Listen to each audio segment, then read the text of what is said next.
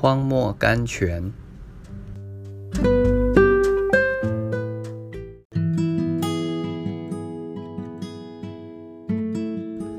三月十一日，耶和华的仆人摩西死了以后，耶和华小玉摩西的帮手嫩的儿子约书亚说：“我的仆人摩西死了，现在你要起来，和众百姓过这约旦河。”约书亚记一章一至二节：当忧愁和损失同时临到你的时候，你第一个冲动就是想放弃一切，坐在失望中伤心。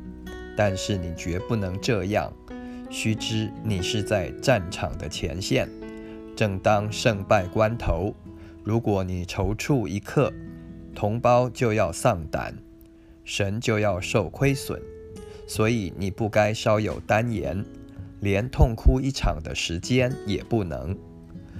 某名将常述说他在战争时所遭遇的一段伤心的经历。将军的儿子是一个陆军中尉，一次父子各率一军开拔前线，不久总攻击开始，将军身先士卒，向敌阵冲锋。在战场上，他偶然瞥见一个本国的战死军官躺在地上，跑近一看，乃是他自己的儿子。他第一个意念就是抱了尸身，痛哭一场。但是转念之间，他想到身负重责，战争的胜败就在这一点，岂可因个人私事贻误大事？于是，在死者灰白的冷唇上抢了一个热吻，鼓着勇气，急忙率领军兵向前冲去。如果约书亚在摩西的墓旁一直哀哭，是哭不活摩西的，也哭不出神的祝福来。忧愁哀痛留下深深的伤痕，在哀痛者的心上。刻画着不可磨灭的记录。我们从来无法真正去解脱大悲伤。经历了大悲痛之后，绝不会和经历之前完全一样。然而，尚能正确和欣然去接受悲伤，它能发挥培养人格的丰富影响力。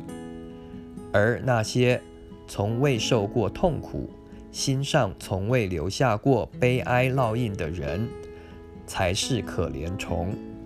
我们未来的欢乐，一定要像穿过乌云的阳光，才能倍见光明。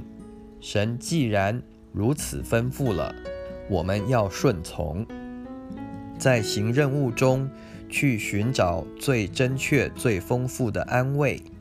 如果坐下悲哀，会使我们四维的环境更艰难，我们的心更痛苦，我们的力量更衰弱。只要我们不去理会痛苦，立即负起神的使命，光明就会随着到来，我们也会发挥刚强的力量了。密勒。